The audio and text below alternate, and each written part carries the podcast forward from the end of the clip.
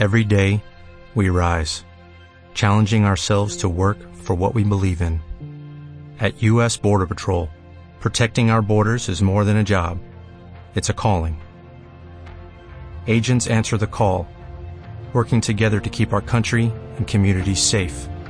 If you're ready for a new mission, join U.S. Border Patrol and go beyond.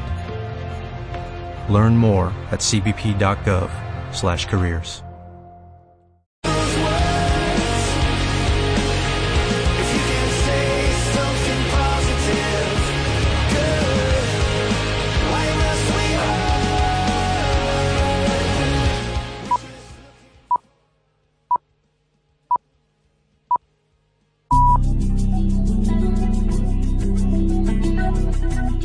Castilla-La Mancha, la actualidad taurina. Muy buenas noches, es tiempo de toros en Radio Castilla-La Mancha. Mediado el mes de noviembre la temporada se traslada al continente americano. Aún así, en la jornada del sábado aún se celebraron un par de festejos en Europa.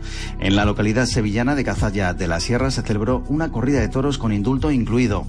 El torero de Linares, Curro Díaz, consiguió los máximos trofeos simbólicos del cuarto toro de la tarde de la ganadería de Fuenteimbro, un ejemplar errado con el número 20 de nombre malicioso. Curro Díaz había cortado previamente las dos orejas de su primero. El cartel lo completaron Oliva Soto y Esaú Fernández, que pasearon tres orejas cada uno. También se celebró un festival en San Martín de Valdeiglesias, Madrid. Se le dio un encierro de jandilla. El rejoneador Duarte Fernández consiguió una oreja. El fundi fue ovacionado. Alejandro Morilla paseó un trofeo al igual que las novilleras María del Mar Santos y Carla Otero, y Jorge Isiegas fue ovacionado. Hasta aquí la actualidad taurina del fin de semana. Les dejamos ya en compañía de José Miguel Martín de Blas con Tiempo de Toros Radio y un protagonista estelar, Emilio de Justo. Que pasen una feliz noche. Tiempo de Toros con José Miguel Martín de Blas. Aquí estoy. Buenas noches. Bienvenidos. Es Tiempo de Toros en Radio Castilla-La Mancha. Hoy con un invitado especial, un torero que ha triunfado de principio a fin, que suma dos puertas grandes en Madrid y una salida a hombros también en la maestranza. Estoy hablando, cómo no, de Emilio de Justo.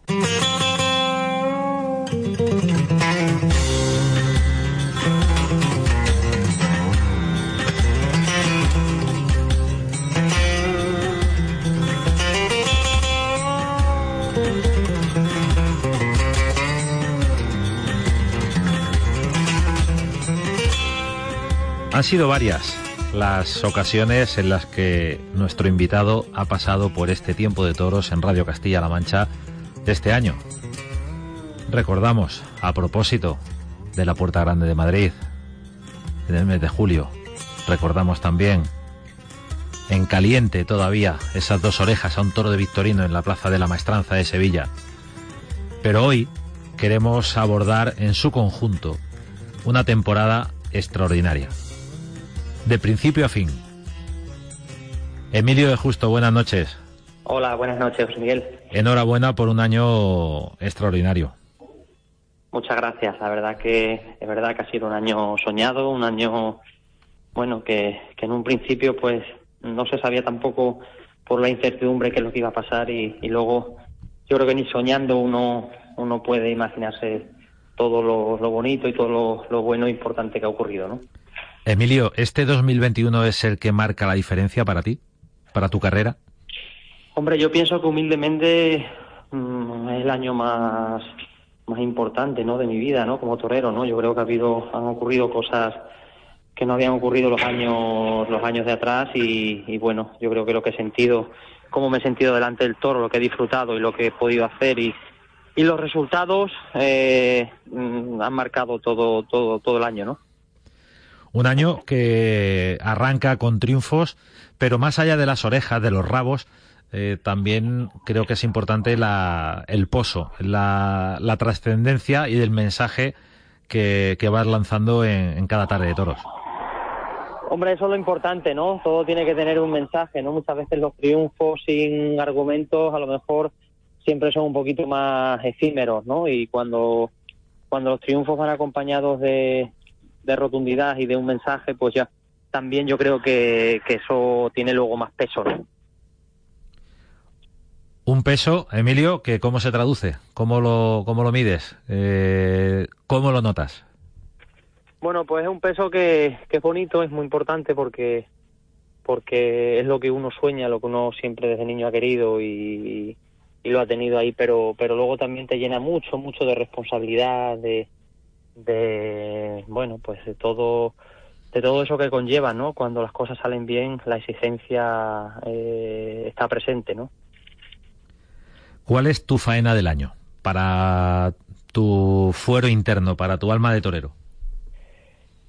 Pues ha habido varias faenas muy importantes y muy bonitas, intensas y de mucha emoción, pero artísticamente quizás eh, pueda quedar con la faena de, Arles, a un toro de Jandilla, al, que toreé al que toreé muy a gusto y muy despacio y hubo momentos artísticos de cómo siento el toreo muy bonitos. Pero luego ha habido otras faenas también muy importantes en Madrid, en Sevilla, en,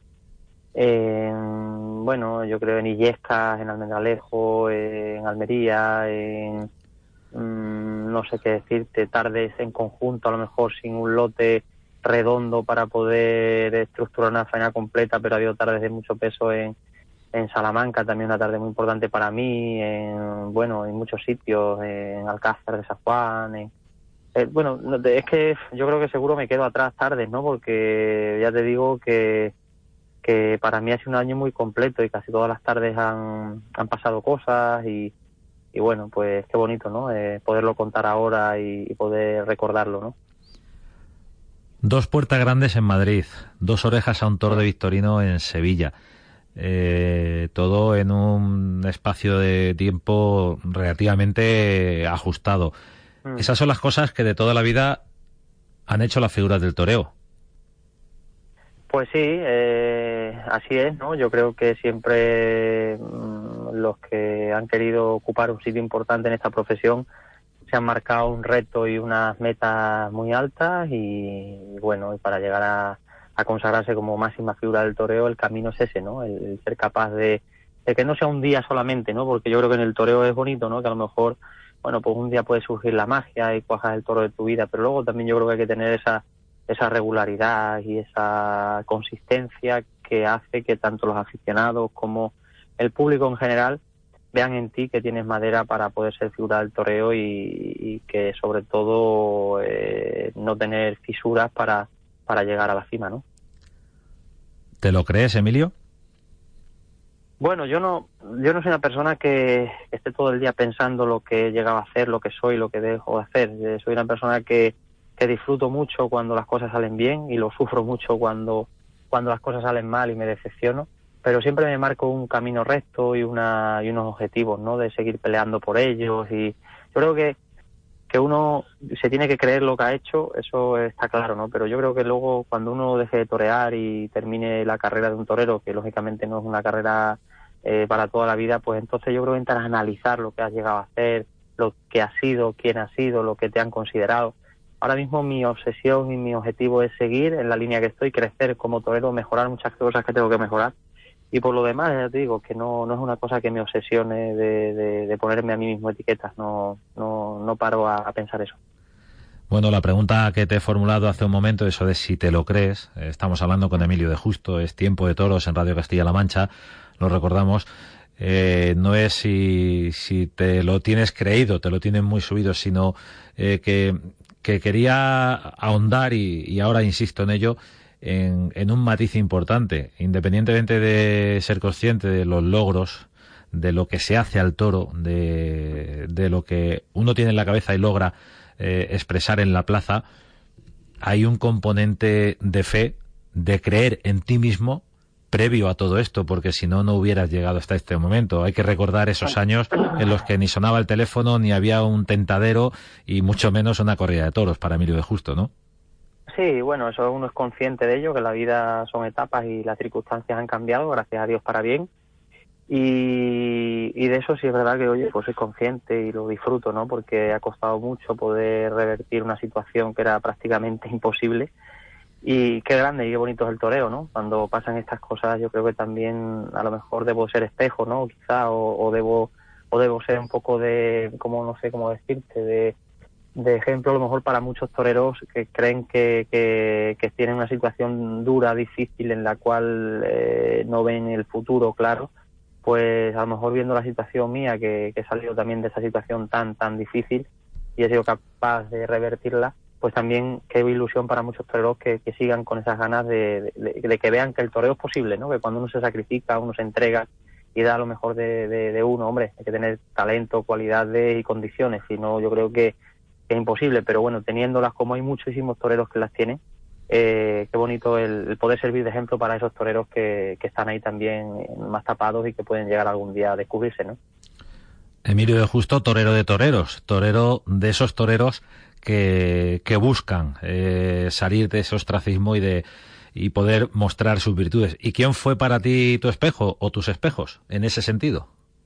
Pues mm, no, sé, yo tampoco es que haya tenido, o sea, no, no, no me he fijado a lo mejor en lo que ha sido las carreras de los toreros en el aspecto de, de la lucha que han llegado, si han roto como figuras más temprano o más tarde. Yo a lo mejor me he fijado más en lo que me ha llenado, en el contenido artístico, en lo que siempre uno se fija, lo que le gusta como torero, ¿no? Y yo siempre he tenido tres toreros que han sido espejos y, hay toreros que admiro muchísimo, que han sido el maestro Manzanares Padre, Joselito y, Finito de Córdoba. Han sido tres toreros que siempre lo digo, que han sido mis tres, digamos, mis tres estrellas que me han guiado, ¿no? Sin, sin intentar imitar a nadie, sin intentar copiar a nadie, pero siempre yo creo que esa forma de interpretar el toreo, tanto fuera y como dentro de la plaza, a mí me ha calado mucho y, y siempre han sido tres toreros que, que los tengo ahí presentes siempre, ¿no? En mi, en mi, en mi vida como torero, ¿no? Vaya cartel. Manzanares, Joselito, Finito. ¿Has podido torear con ellos? Malo. yo hablo de estos porque son actuales y los que yo he conocido, ¿no? Entonces, si me pongo a hablar de, épocas antiguas que no he conocido, pues lógicamente ha habido figuras históricas del toreo que, tanto por trayectoria como por, por, por logros, pues tienen, mm, no sé si más o menos méritos, pero yo hablo de los toreros que, he sido capaz de, de, conocer ahora, en estos tiempos, los que los he visto en televisión, los que los he podido ver en directo, he podido ver cómo se expresan dentro y fuera de la plaza y sí que es verdad que esos tres toreros para mí sí han marcado bastante eh, mi vida como torero en la hora de, de interpretar o de querer fijarme en cómo sienten el toreo. Pero nunca sin, sin copiar ni imitar, creo que eso totalmente es un error y, por lo tanto, vamos, yo creo que tampoco es que me parezca eh, a ninguno de los tres. En cualquier caso, eh, en activo está Finito de Córdoba, pero ¿has podido compartir cartel con, con alguno de ellos? Eh, y ya hablo de, bueno, en el caso de, en el caso de Joselito, no sé ni siquiera si ha podido ser posible por una cuestión de, de tiempos, pero en algún festival, en el campo. Mm. Con, con los tres, con los tres he llegado a compartir cartel, eh, con el maestro Manzanares Padre estaba yo todavía sin picadores y compartí un, festival que fue una, cosa muy bonita. Toreaba también su hijo José Mari, que estaba empezando. Y, luego tuve la oportunidad en un festival también en Corea de poder brindarle un, novillo, que también fue una ilusión para mí. Y luego con el maestro Joselito, pues también una vez compartimos cartel en un festival en, en Sangüesa, en Navarra, y también he podido estar en su casa, que me ha invitado al campo, y, la verdad que he disfrutado también de, de bueno, pues de su presencia. Y luego con, con el maestro Finito sí he tenido más, más trato a nivel de personal, porque hemos coincidido varias veces en el campo, hemos toreado varias corridas, algún festival y sobre todo pues, mantengo una buena relación de, poder conversar a veces y bueno, eh, mm, para mí es un honor, ¿no? Porque siempre también con esa admiración que uno tiene, pues, pues siempre uno trata de aprender, ¿no? Emilio de Justo, en Tiempo de Toros, hablando de sus espejos, de, de esas referencias, Emilio, hay quien piensa, y no con pocos motivos, que te pareces mucho físicamente a Joselito. Sí que me lo han dicho bastantes veces, ¿no? Pero bueno, yo y hasta toreando en algún momento. Bueno, yo creo que ya te digo que me lo han me lo han dicho y lo han lo han apuntado en varias ocasiones, tanto en la prensa como los aficionados, pero bueno, sería una osadía de mi parte pensar que yo me parezco a Joselito. Joselito es un torero totalmente inimitable, un torero de época, eh, una figura del toreo máxima y bueno, solamente mi sentimiento hacia él es de admiración. Me encanta su forma de concebir el toreo dentro y fuera de la plaza y, bueno, y, simplemente eso, pero de ahí aparecerme yo creo que sería una osadía por mi parte pensarlo yo mismo. Si lo ve la gente desde fuera, pues, pues qué bonito, ¿no? Que lo puedan decir, pero pero no no no lo pienso yo. Hablas de fuera y dentro de la plaza. Eh, y al hilo de esta conversación que mantenemos y de esos nombres que han aparecido, Manzanares, Joserito, Finito, estábamos hablando con Emilio de Justo. Eh, ¿Qué tiene que tener un torero fuera de la plaza, por ejemplo, Emilio? Bueno, pues ser natural, tener personalidad, eh, sobre todo tener elegancia y respeto a la profesión, ¿no? Yo creo que una profesión seria, una profesión de mm, pues yo creo que, que, marca mucho una serie de valores que yo creo que hay que tenerlos y sobre todo clave tener una educación taurina que te inculcan desde pequeño y yo gracias a Dios bueno pues he tratado de, empaparme de esa educación taurina de, de, la gente que me ha rodeado y, y de respetar mucho el toreo, la profesión de ser torero y el traje de luces, que eso también pesa mucho, ¿no? Entonces yo creo que tener esos valores en la calle de, respetar y darse a respetar es, importante para un torero. Eso en las buenas y en las malas, ¿no?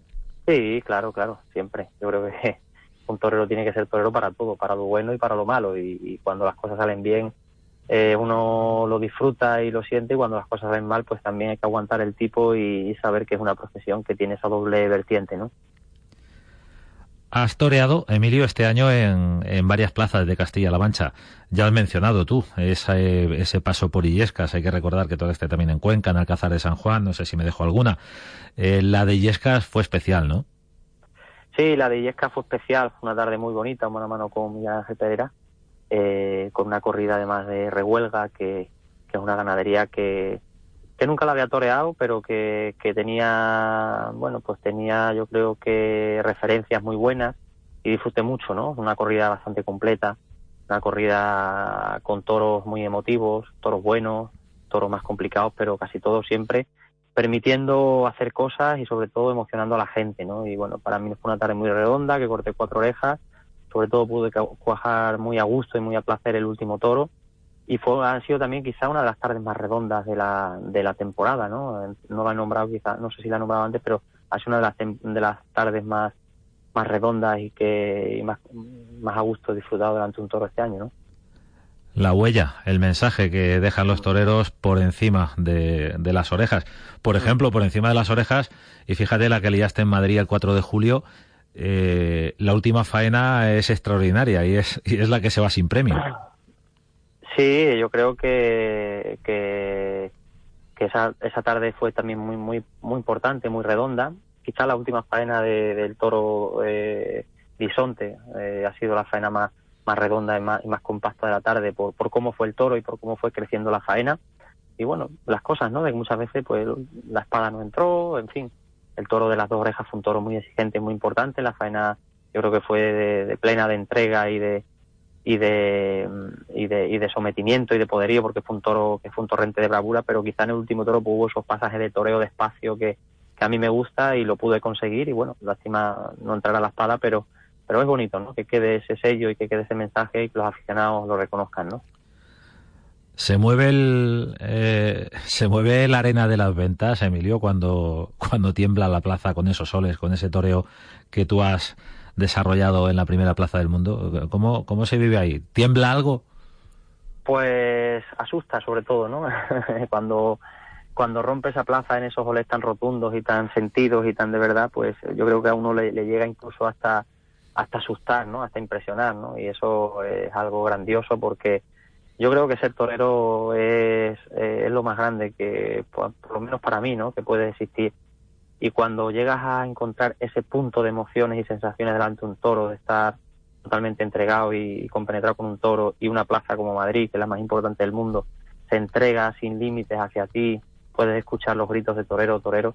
Yo es que no creo que en mi vida pueda llegar a, a, tener momentos de tanta felicidad, de tantas emociones, de tanta pasión y que luego, por otro lado, pues también se, se convierte un poco efímero porque pasa todo muy rápido, sales a hombros, que es una, una, una mm, digamos, manantial de emociones desatados, pero cuando terminas, llegas a la furgoneta, pues pues tu mente totalmente está, eh, bueno, pues mm, emocionada y que, pero pero a la vez dice, bueno, que poco, que ya terminó, ya ya se ha terminado todo, ¿no? Que, que, que pronto ha pasado todo, ¿no? Y, es bonito, es bonito sentirlo, pero pero eso, bueno, yo creo que se queda en el corazón de, de un torero, es algo grandioso. ¿El momento más complicado que has podido vivir este año fue el percance de Leganés, Emilio? Mm, yo creo que sí, ¿no? Por, porque, bueno, me tuvo parado, perdí algunas corridas y sobre todo la espalda pues me dejó un poco renqueante, pero, pero gracias a Dios mm, no fue nada de lo que pudo haber sido más grave y, lo superé bastante bien. Pero sí, quizás ha sido el, momento duro de, la temporada que me, ha que me ha tocado pasar, ¿no? Y todo eso dando gracias porque pudo ser peor. Sí, sí, por eso te digo, ¿no? Que tampoco oye, eh, gracias a Dios, ¿no? Que, las cosas, oye, pues, pues fueron un percance, fue doloroso, pero a la vez mm, dando gracias de que de que no pasó a mayores y de que, bueno, retomé la temporada poco a poco con normalidad y, todo todo quedó en el pasado y olvidado, ¿no? Hemos ido a esa tarde del mano a mano con Antonio Ferrera en la Plaza de Madrid, ese 4 de julio, esa puerta grande, extraordinaria de, Emilio Justo con la corrida de Victoriano del Río la sensación de, del aficionado, la sensación del público de Madrid eh, era, eh, era, pues, eh, de alguna forma estar ante un torero que, que, ya es imparable, ¿no? Pero por encima de las sensaciones, ese día, y, antes lo hemos mencionado, pudiste, de no fallar con la espada en el último, redondear un, un marcador muy abultado. Hubieras podido cortar cinco orejas en Madrid.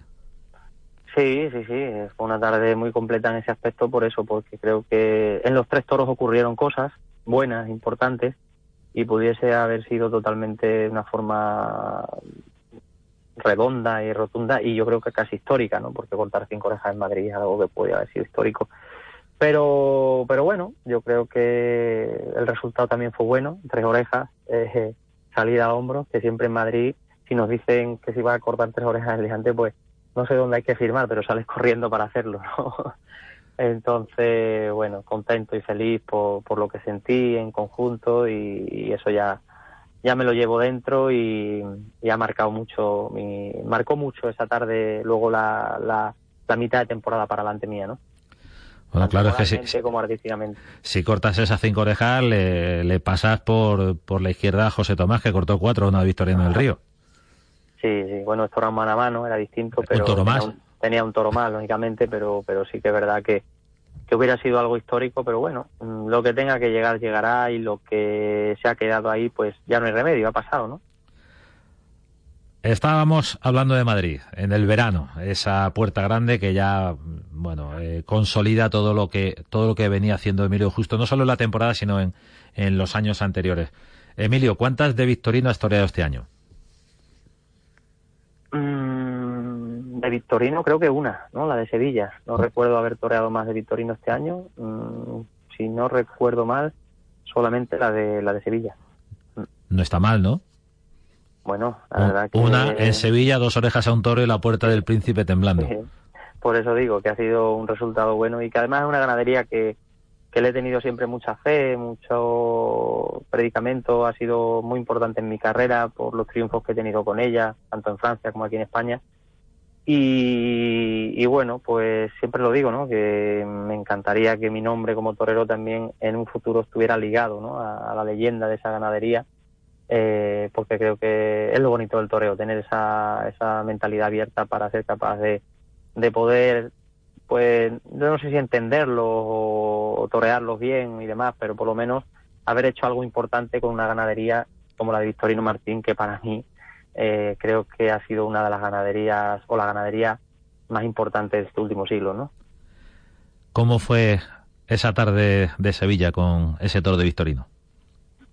Pues una tarde de muchas emociones también, muy intensa, porque bueno, torear en la maestranza siempre es algo muy especial para un torero y sobre todo muy feliz ¿no? de haber podido cuajar un toro de Vitorino y, triunfar y cortar dos orejas, eso es lo más importante, pero luego también sentir esa plaza tan identificada conmigo, tan entregada desde el primer momento, eh, bueno, ese marco que es incomparable ya que te incita a torear. Eh, fue una tarde de muchas emociones, ¿no? Yo cuando vi el presidente que sacaba los dos pañuelos para darme las dos orejas, también ha sido uno de los momentos más, más bonitos y más felices de mi vida, ¿no? Sevilla, dos orejas de un toro en la mano, la puerta del príncipe temblando. ¿Qué se te pasa por la cabeza de un toro a otro? imagínate, ¿no? Una tarde de muchísima compromiso, ¿no? Mucha exigencia. Eh, la corrida estaba siendo encastada y, exigiendo y, y, siempre, bueno, como es lo de Victorino, ¿no? Y siempre uno, pues, es consciente de que tiene que ser capaz de pasar esa línea y tirar la moneda al aire y, y, en el último toro había que hacerlo. Y bueno, lo tuve ahí porque yo creo que si la, espada hubiera entrado, le hubiera cortado la oreja y, y, hubiera sido todo más redondísimo y la puerta del príncipe, pues imagínate, hubiera sido algo también que hubiera sido un sueño para mí. Pero, pero bueno, eh, hay que seguir luchando para conseguirlo, hay que seguir pensando en ello y trabajando para lograrlo, ¿no? Otra corrida que curiosamente también era mano a mano con Antonio Ferrera, como la de Victoriano del Río de Madrid. Sí, exactamente. Una corrida mano a mano. Este año he tenido dos manos a mano con, con el maestro Antonio Ferrera y, bien, ¿no? Yo creo que, ha sido dos tardes que para mí en, mi temporada y en mi carrera han marcado mucho, la de Madrid y la de Sevilla. Y, y, la verdad es que también de mucha responsabilidad, ¿no? Porque yo creo que estar al nivel y de, de, una, de tardes así, de esa responsabilidad, de un torero al que le tengo una admiración tremenda y que ha hecho cosas en el toreo tan, tan importantes, eh, pues yo creo que para mí moralmente ha sido también muy bonito, ¿no? Viajamos a la Feria de Otoño de Madrid. Emilio, si te parece, en este, en este viaje que nos permite la radio, la magia de la radio. Esa tarde de la Feria de Otoño eh, a mí me devolvió sensaciones eh, antiguas y maravillosas. Ese triunfo a golpe cantado, ese ascenso a la cumbre del toreo a golpe cantado, mm, me recordó, perdóname, a César Rincón. Sí, yo creo que es parecido también un poco, ¿no? Se desató mucha pasión, tantos años de lucha y sobre todo que ha sido consecutiva también la segunda, ¿no? Eh, yo no he tenido la suerte y creo que será difícil conseguir abrir cuatro seguidas, pero vamos. bueno, no es imposible, no es imposible, pero de momento nadie lo ha conseguido más que César Rincón. Sí, claro, exactamente, ¿no? Entonces abrir cuatro puertas de grandes de las ventas consecutivas es, es algo es algo prácticamente difícil, imposible, diría yo, casi imposible, pero pero pero sí, ¿no? Dos, dos consecutivas, esa pasión desbordada de la gente puede tener algún tipo de, de similitud, ¿no? Y sobre todo el cariño de Madrid conmigo desde el principio eh, bueno, pues es el sueño de uno, ¿no? Llegar a ser un torero que, la afición de Madrid te tome como suyo, del gusto, ¿no? De, la afición de Madrid, cuando seguiste ser torero de Madrid, pues es el sueño de todos toreros, ¿no? Ser un torero que, en Madrid eh, te tengan esa, esa consideración, ¿no? Emilio de Justo, en Tiempo de Toros, en Radio Castilla-La Mancha, haciendo este balance de una temporada inolvidable, una, una temporada que marca la diferencia. Emilio, ya has debutado en América, ocurrió hace dos semanas y llegó ese triunfo en Aguascalientes, pero todavía te quedan citas importantes en el continente americano. Sí, la verdad que fue también una experiencia preciosa el poder debutar como torero en, en México, eh, en Aguascalientes, una plaza muy importante. Y, he disfrutado, he disfrutado mucho de, esa pasión de los aficionados, de esa, de esa, bueno, pues, de ese romanticismo que todavía existe allí. He podido eh, tener una tarde muy bonita, cortarle dos orejas a un toro y sentir esos bolés tan apasionados de, una, de una afición tan especial y, y ha sido, ha sido una experiencia muy bonita, ¿no? Es lo que buscaba, ¿no? Que fuera una experiencia bonita, lo dije y, gracias a Dios pues ha sido, ha sido una experiencia bonita. ¿Qué tiene en la cabeza, qué tiene en el fondo de su alma Emilio Justo de cara al futuro? Eh, Hablabas de tu relación con, la, con los toros de Victorino Martín, ese triunfo en Sevilla, otros tantos que has conseguido. Mm. Eh, ¿Quizá Madrid? Eh, bueno, pues sí, sí, Madrid siempre está ahí en la mente de un torero. Yo creo que es lo que te marca la carrera, la vida, la, la historia de un torero y, hombre, Madrid es siempre la plaza, por lo menos que a mí me ha dado casi todo, o todo. Eh, y por lo menos, oye, pues tener esa ilusión de, de seguir triunfando en Madrid, de seguir poder abriendo esa puerta grande que, que a veces que nos quita el sueño, yo creo que qué bonito, ¿no? Poder, poder haberlo conseguido y, y, y, ahora mismo pues creer, ¿no? Creer que, que, puedo ser capaz de, de, seguir haciéndolo, ¿no? Emilio de Justo eh, los ha toreado en Madrid de dos en dos y de tres en tres, tal vez de seis en seis. yo creo que bueno, que eso es una cosa que yo, te, yo lo digo siempre que en la vida de un torero, la ilusión de un torero en un futuro a lo mejor siempre sería una cosa bonita hacerla. Por supuesto que algún día me gustaría, pero no, no lo sé, no, no sé, yo no sé cuándo podría hacerlo, estaría preparado o sería el momento. De momento no tengo nada pensado ni, ni me lo planteo tampoco. Porque tú ya, sabes lo que es torear seis toros de una tacada, para ti solito. Sí, eh, tuve la experiencia de hacerlo en DAX, con la corrida de Vitorino, y, bueno, no lo he vuelto a hacer. Bueno, y en Herbaz también, maté seis toros también de, diferentes ganaderías, lo he hecho dos veces, y, bueno, pues es una, una experiencia también de mucha exigencia, pero... Y, y, bueno, pero pero no, no se sabe no se sabe lo que lo que va a pasar en un futuro, ¿no? Emilio de Justo, Muchísimas gracias por estar en este tiempo de toros, por acompañarnos en, la radio, en Radio Castilla-La Mancha y por contarnos con esta sencillez, con esta grandeza, cómo ha sido un año especial para un torero que es especial. Emilio, enhorabuena. Muchísimas gracias de corazón. Gracias a vosotros. Un abrazo.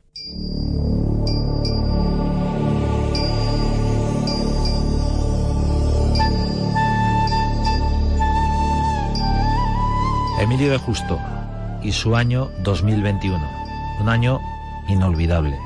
Un año que marca la diferencia. Lo ha contado aquí, en la radio, en Tiempo de Toros. Buenas noches.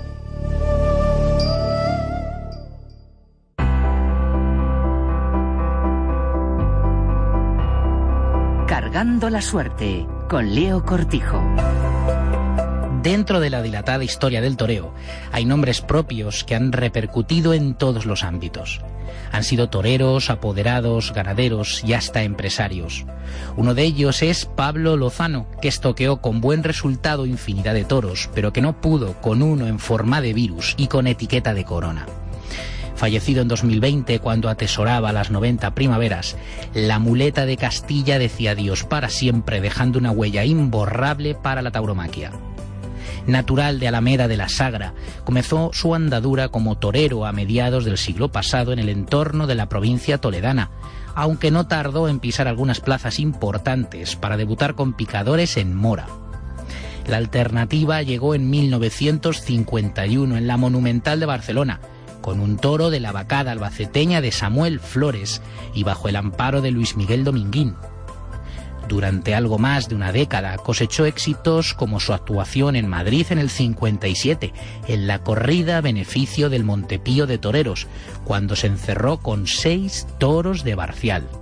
Les cortó cuatro orejas, salió a hombros y ofreció una tarde memorable para la afición capitalina. A partir de ahí arrancó el periplo de Pablo Lozano en otros menesteres, pero siempre ligado al mundo del toro junto a sus hermanos José Luis y Eduardo, dio forma a una de las ganaderías más importantes del Campo Bravo, Alcurrucén, un bastión del encaste Núñez. En el apartado del apoderamiento fue el descubridor de notables matadores como Palomo Linares, César Rincón, Espartaco, Manuel Caballero y en los últimos años Álvaro Lorenzo. Además, llevó las riendas durante algún momento de sus carreras de figuras de la talla de Manuel Díaz el Cordobés, José María Manzanares, Vicente Barrera o Curro Romero. Y no menos importante fue su faceta como empresario taurino, fundamentalmente por su sobresaliente papel en la Plaza de las Ventas. Guió las riendas del coso venteño en los 90 y en la primera mitad del nuevo siglo, en una de las mejores gestiones que se recuerdan de la Monumental. Don Pablo, la muleta de Castilla, lo fue todo, absolutamente todo. Cargando la suerte, un espacio de CMM Radio para la cultura de la tauromaquia.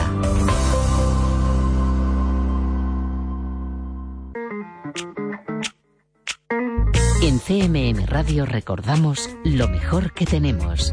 Un recorrido por los programas de la radio de Castilla-La Mancha Media. My mind, oh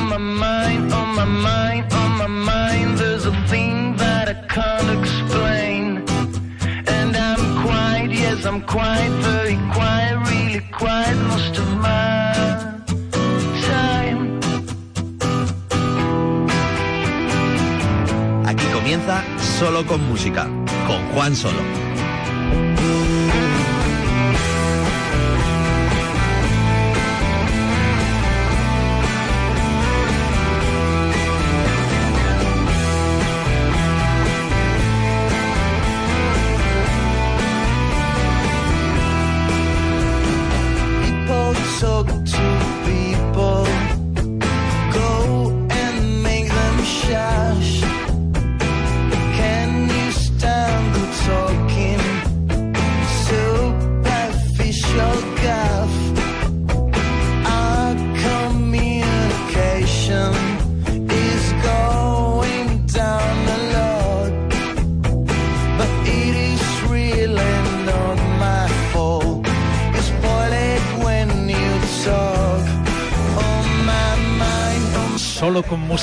En Radio Castilla-La Mancha.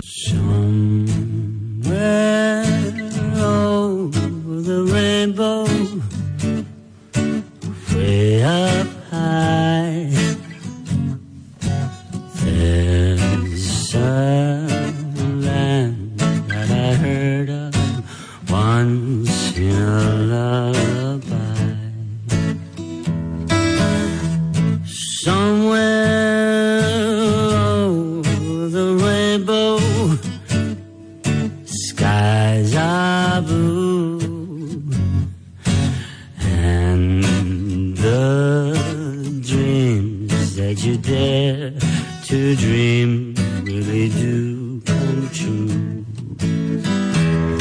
Someday I wish upon a star and wake up where the clouds are far behind me.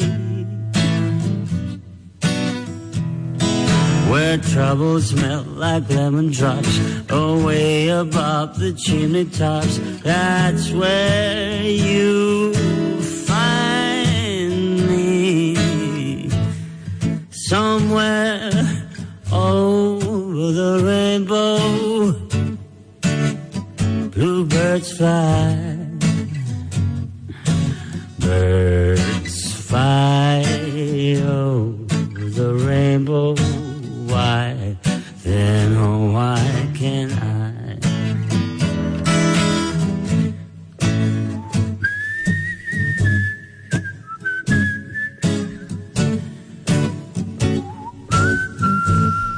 Comenzamos bonito, ¿eh?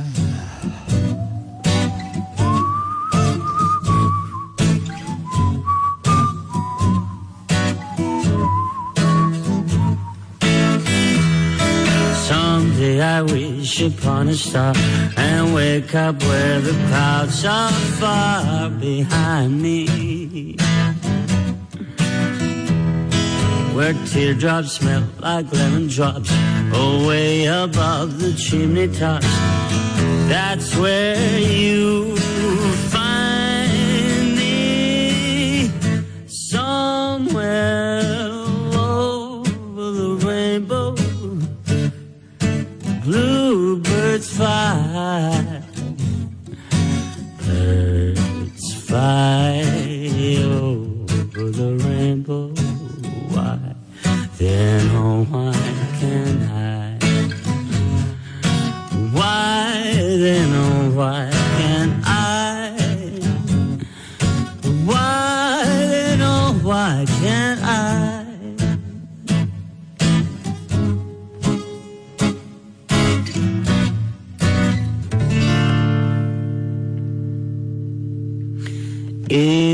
happy little bluebirds fly beyond the rainbow, why oh why can I?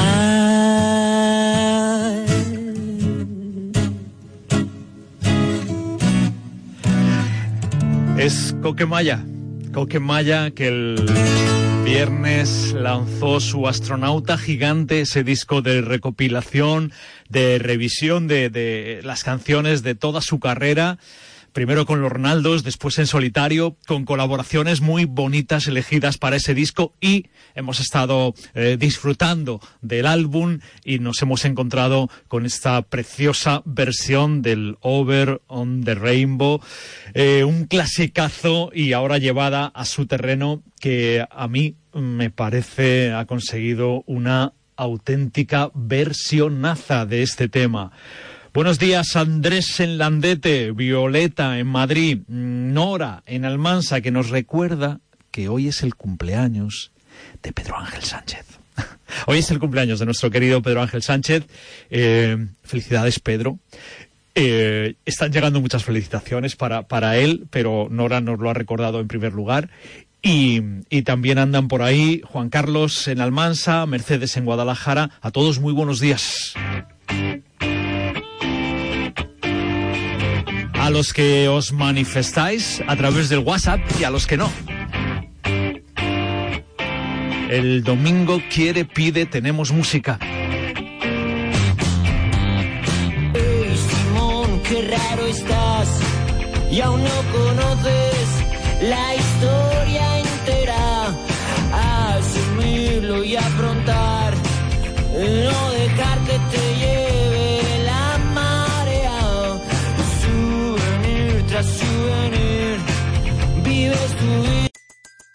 Everybody in your crew identifies as either Big Mac Burger, McNuggets, or McCrispy Sandwich. But you're the filet fish Sandwich all day. That crispy fish, that savory tartar sauce, that melty cheese, that pillowy bun.